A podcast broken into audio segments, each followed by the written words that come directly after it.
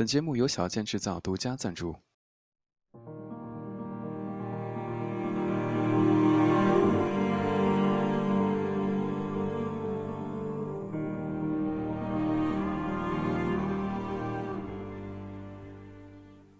有一种孤独，是与志同道合的人定下目标，没皮没脸的往前冲，等到离光明不远的时候，你扭头一看，却发现志同道合的人已经不见了。谁也无法预计自己在何时会遇见怎样的人。经过多年的回忆，我发现，人与人擦肩时，往往会投来短暂且善意的眼光。你以为对方只是在浅浅的打量，但对方表达的却是友善的“你好”。你伸出手便能并肩行走，你错过便再无下文。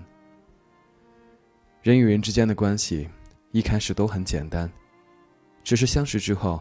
才会随着时间与相知而变得越来越复杂。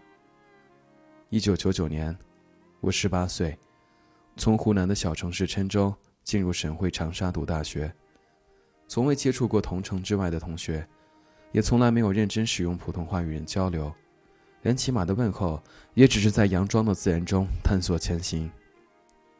那时的我，是一个极其缺乏自信的人，唯唯诺诺的性格，最先生厌的人便是自己。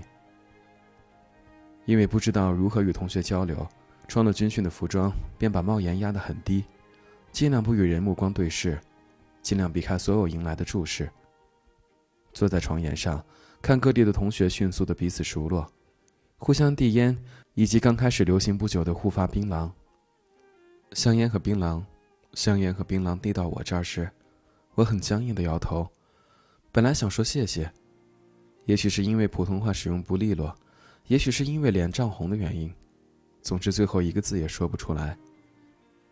因为害怕与人交流，居然就喜欢上了军训。站在笔直，任太阳拼命的照，彼此不需要找搭讪的理由，也不需要找如何继续话题的转折点。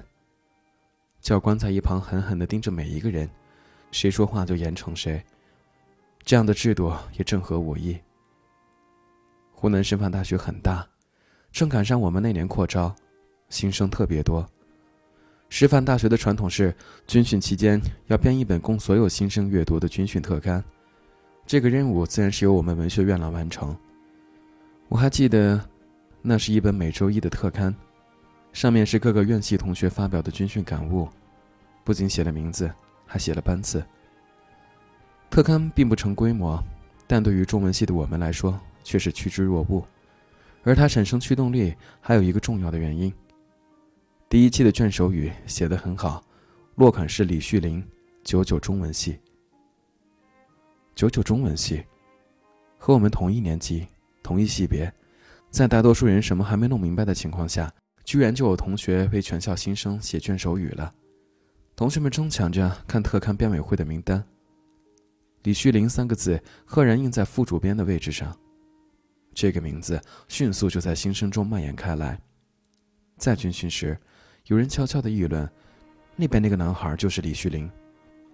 顺着同学的指示看过去，一位身着干净的白衬衣、戴金丝眼镜、面容消瘦的男同学正拿着相机给其他院系的军训队列拍照片。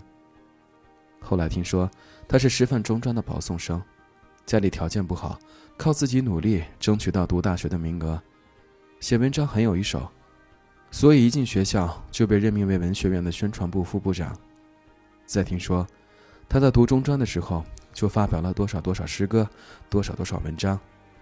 女生们在聊起李旭林三个字时，眼神里全是光芒。闲聊的信息里也包括了他的字是多么的隽永，家境是多么的贫寒，性格是多么的孤傲。印象里的才子就应该是这样的。从来就没有想过自己能与这样的人成为同学，当然，也就更没有想过能和这样的人成为朋友。即使后来知道他与自己是同乡，同样在郴州城里读了好几年的书，但感觉上的那种遥远仍然存在，不因“同乡”这个词而靠近。我相信每个人都有过那样的感受，自己与他人的差距不在于身高、年纪、出身或是其他，而是别人一直努力，而使自己产生的某种羞愧感。我觉得，我与李旭林之间便是这样的差距。大学生活顺利的过了三个月，院学生会招学生干部，我也就参照要求报了宣传部干事的职位。中午去文学院学生会办公室时，李旭林正在办公室写毛笔字，看见我进来便说：“同学，你毛笔字怎么样？”除了会写字之外，我的字实在算不上规整，更不用提有形了。看我没什么反应，他一边继续写，一边问我的情况。我没有发表过文章，也从来不写文章，字也写得不好，只是中小学时常常给班级出黑板报，没有其他的特长。唯一的优点恐怕就是有理想了，连性格开朗都算不上。哦，对了，我也是郴州的。最后，我补充了一句，同时咧开嘴笑了起来，那是发自内心的笑，因为实在无法在各种对话中找到与对方的一丝共鸣，那是我不丢面子的解决自己尴尬的最后一根稻草。即使他没有任何反应，我也能全身而退。哦，是吗？那还挺巧的。他推了推自己的眼镜，并没有看到我灿烂的笑，继续把注意力放在毛笔字上。我略带失望的继续说着。我想报名学生会的干事，具体哪个部门我也没有要求。总之我会干事情。他依然没有看这边，说：“那你下午再来吧，我大概知道了。”我说：“那先谢谢你了。”我不抱任何希望的走了出去。你叫什么名字？刘同。我叫李旭林。我知道。哦，对，你说你也是郴州人。这时，他才转过头来看着我，身形与脸庞一样消瘦，但不缺朝气。看他的嘴角微微的笑了笑，我补充了一句：“早在军训特刊时就知道了。”哦，这样啊，那你住哪个宿舍？五幺八。我在五二零，就隔一个宿舍，有时间找我。李旭林的语气中有了一些热情，那一点点热情让我觉得，似乎他平时很少与人沟通。更准确的说，他似乎也很少有朋友。印象里，他一直独来独往，没有打交道。之前，觉得他瞧不起人，而那句“有时间找我”，却让我笃定他一定不是客套。真的，我说：“当然，都是老乡嘛，互相帮助，一起成长。”他话语中带着惯有的保送生的气势，但并不阻碍他的真诚。我妈常托人送很多吃的过来，她害怕。我第一次在外生活不会照顾自己，牛奶一次送两箱，外加奶粉十袋。同宿舍的同学结伴出去玩电脑游戏了，我就拿了两袋奶粉，走到五二零宿舍。李旭林正在自己的书桌前写着什么。我进门时把屋外的光影遮成了暗色，他扭头看见我，立刻把笔搁在了桌上，等着我开口。我说：“我也没什么事儿，就是过来看看你。我妈担心我。”于是托人送了很多东西来，我吃不完，也没几个朋友，所以给你拿了过来。喏。李旭林的脸涨得通红，忘记他当时说了句什么，然后将桌上的稿纸拿过来给我看，以掩饰他的不安。上面的话已经记不清楚了，依稀是有关年轻放飞理想的壮志豪言，排列和比喻相当老练，不是我的能力可以达到的。环顾寝室。他的床位在第一个下铺，阴冷潮湿，墙面上贴着他的毛笔字，大约也是励志之类的话。再看他的眼神，对未来充满了信心，那是我之前所不曾接触过的眼神。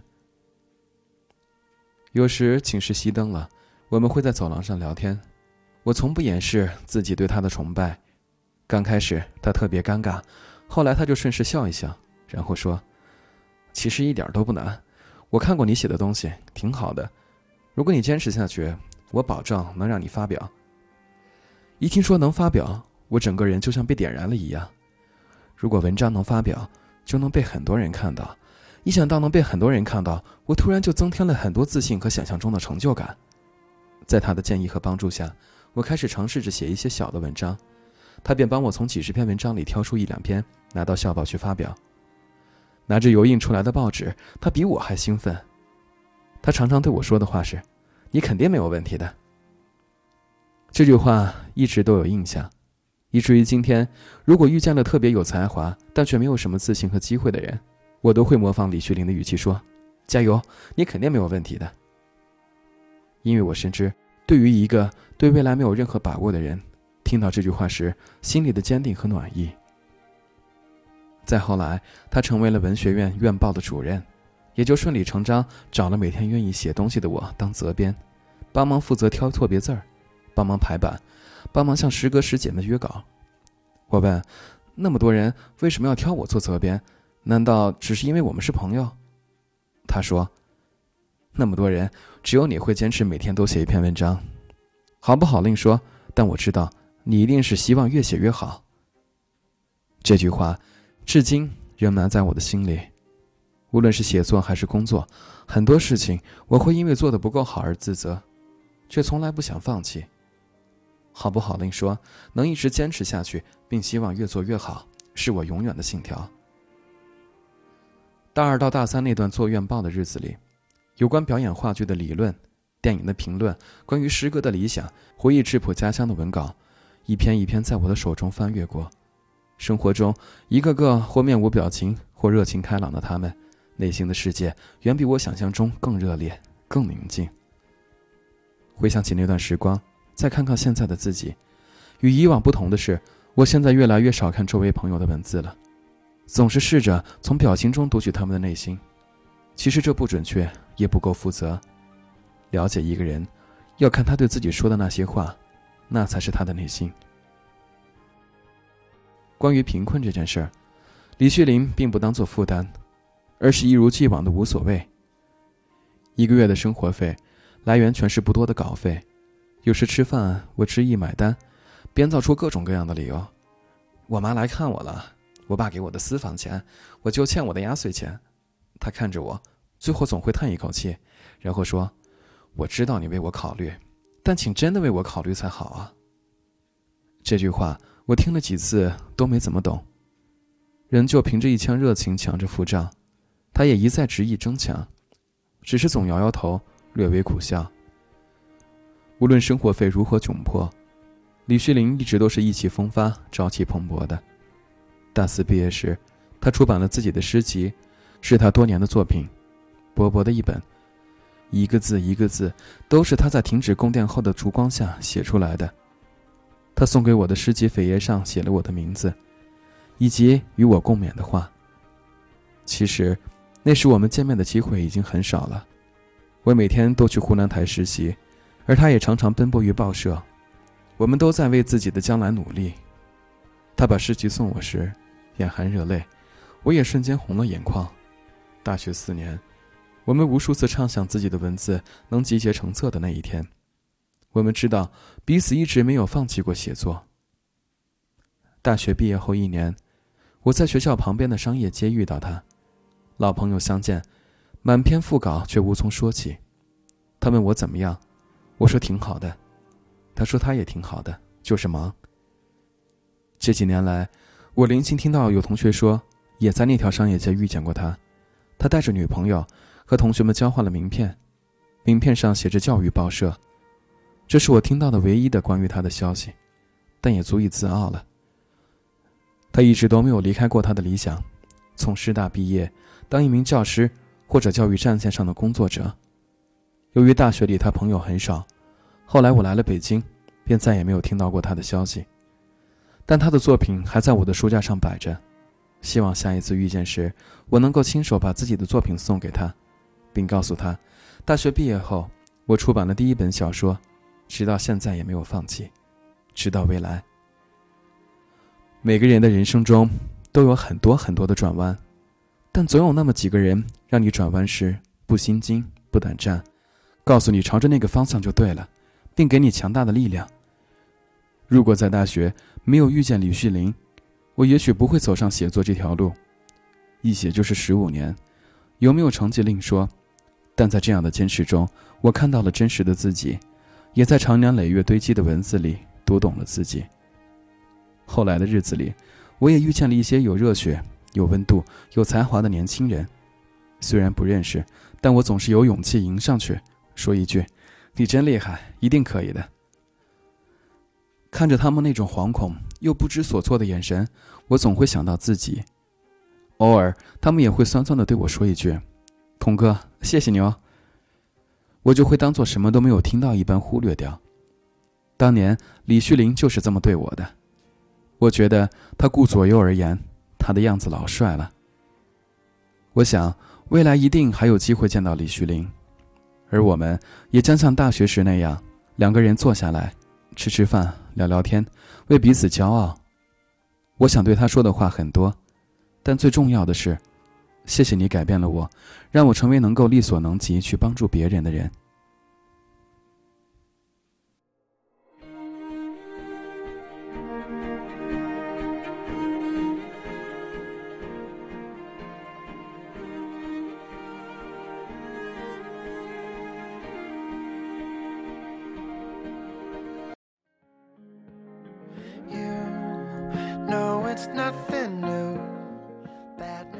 OK，今天的书就读到这里。如果你是第一次收听，并且觉得还不错的话，请搜索我的微信公众账号 DTU Life。